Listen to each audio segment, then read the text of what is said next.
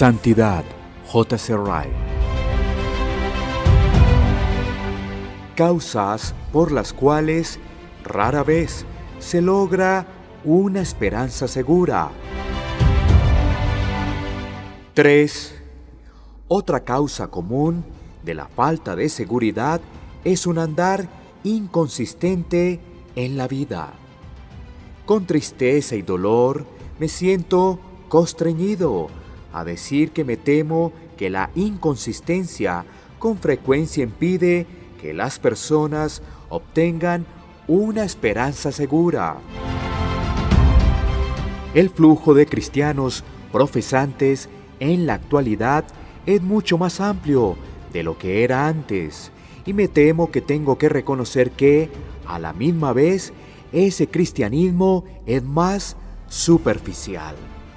La incongruencia en la vida es totalmente destructiva para la paz de la conciencia. Las dos cosas son incompatibles. No pueden darse ambas en una misma persona. Si usted tiene pecados que lo dominan y no puede decidirse a renunciar a ellos, si no puede amputarse la mano derecha ni arrancarse el ojo derecho, cuando la ocasión lo requiere, le asevero que no tendrá ninguna seguridad. Un andar vacilante, una reticencia a emprender audaz y decididamente un camino, una disposición inmediata a conformarse al mundo, un testimonio vacilante para Cristo, una religión indecisa, una resistencia a adoptar una norma elevada de santidad y vida espiritual. Son una fórmula infalible para malograr el jardín de su alma. Es inútil suponer que podrá sentirse seguro y convencido de que ha sido perdonado y aceptado por Dios, a menos que considere que todos los mandamientos de Dios acerca de todas las cosas son correctos y que Dios aborrece todo pecado, sea grande o pequeño. Salmo 119, 128. Un solo acán que permita entrar en el campamento de su corazón debilitará sus manos y arrasará con sus consolaciones.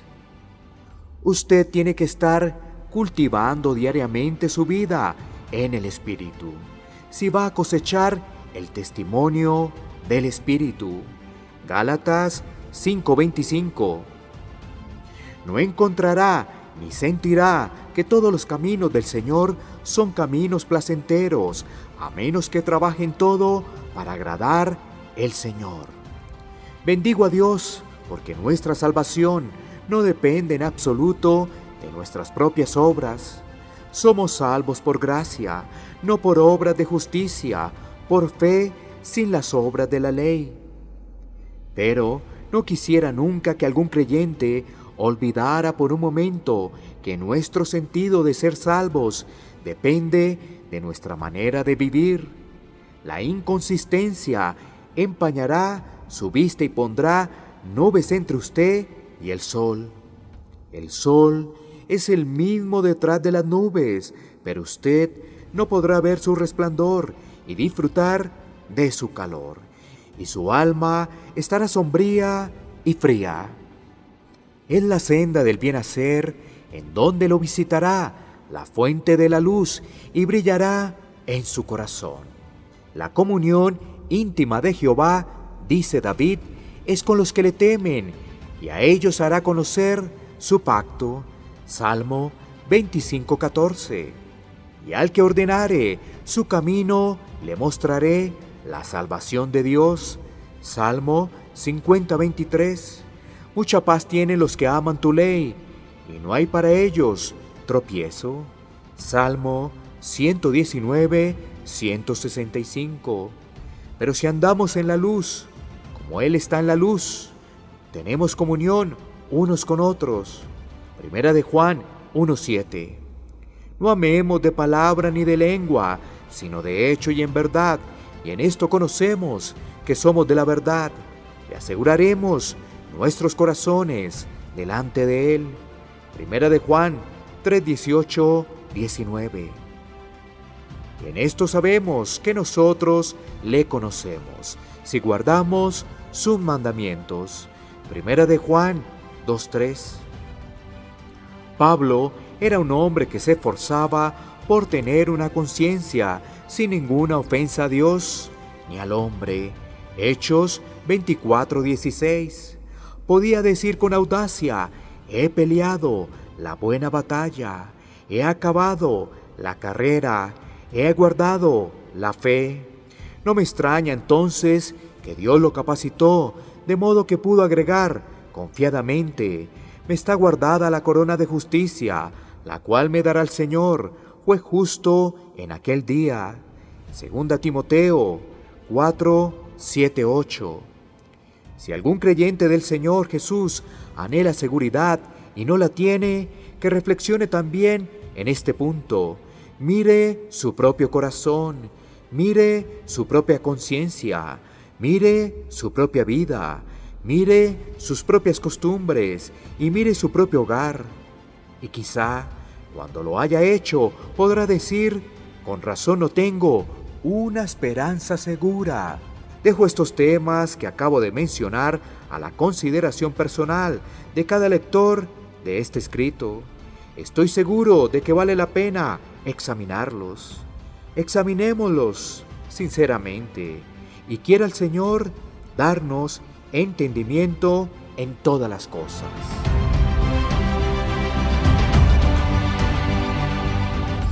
Aplicaciones prácticas. 1 para el no creyente. Y ahora, para terminar este importante estudio, quiero dirigirme primero al lector que todavía no se ha entregado al Señor, que todavía no se ha alejado del mundo, que aún no ha escogido la mejor parte y no ha comenzado a seguir a Cristo. Le pido entonces que aprenda de este tema cuáles son los privilegios y consolaciones del verdadero cristiano. No quiero que juzgue al Señor Jesucristo por su pueblo. El mejor de los siervos puede dar apenas un vildumbre de ese glorioso Maestro. Tampoco quiero que juzgue los privilegios de su reino por la medida de confort que logran muchos de los suyos. Ay, la mayoría somos unas pobres criaturas. Tenemos pocas, muy pocas de las bendiciones que podríamos disfrutar. Pero tenga por seguro que hay cosas seguras en la ciudad de nuestro Dios, que aquellos que tienen una esperanza segura ya pueden palpar aún en esta vida.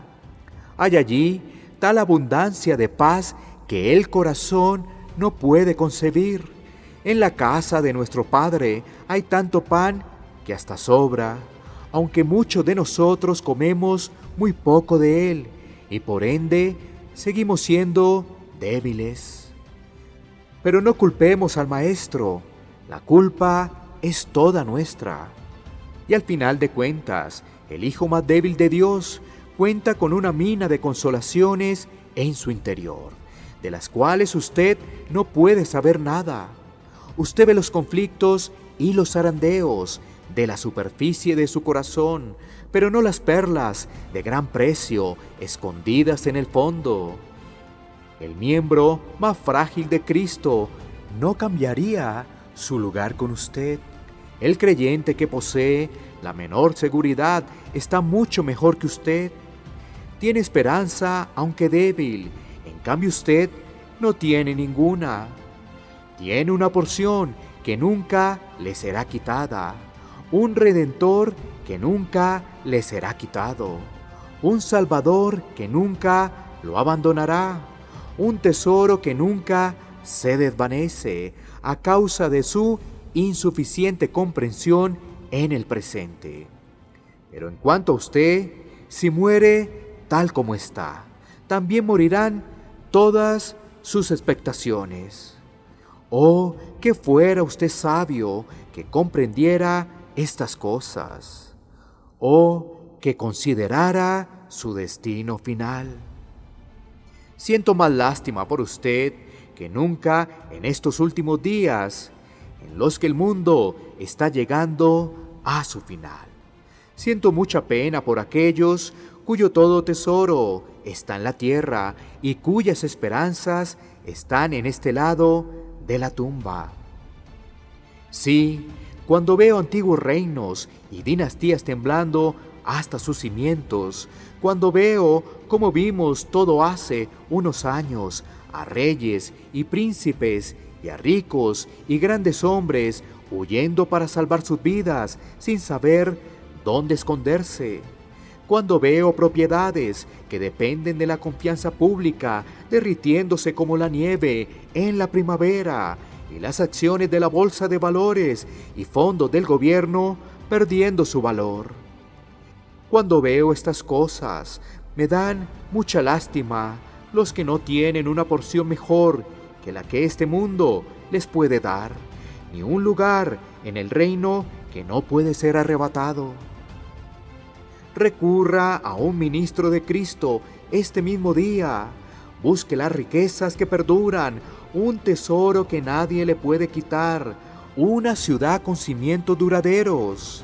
Haga lo que hizo el apóstol. Entréguese al Señor Jesucristo y busque aquella corona incorruptible que está preparado para otorgarle. Tome el yugo de Cristo y aprenda de Él. Apártese del mundo, que nunca lo satisfará, y del pecado, que le morderá, como una serpiente si se aferra a Él hasta el final. Venga el Señor Jesús como un humilde pecador, y Él lo recibirá, perdonará, y le dará su espíritu renovador, y le llenará de paz. Esto le dará más consolación que la que jamás le ha dado el mundo. Hay un vacío en su vida que nadie, sino la paz de Cristo, puede llenar. Venga y comparta nuestros privilegios. Venga con nosotros y siéntese a nuestro lado.